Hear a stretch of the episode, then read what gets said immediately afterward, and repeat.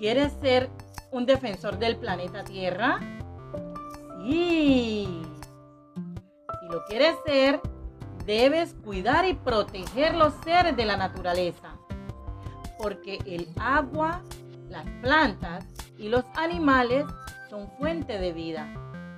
Te recordamos que además de cuidar nuestro entorno, es necesario protegernos por el tiempo que estamos viviendo del coronavirus y tener en cuenta lo siguiente, lavándose las manos, el buen uso del tapabocas y el distanciamiento social para preservar la vida humana.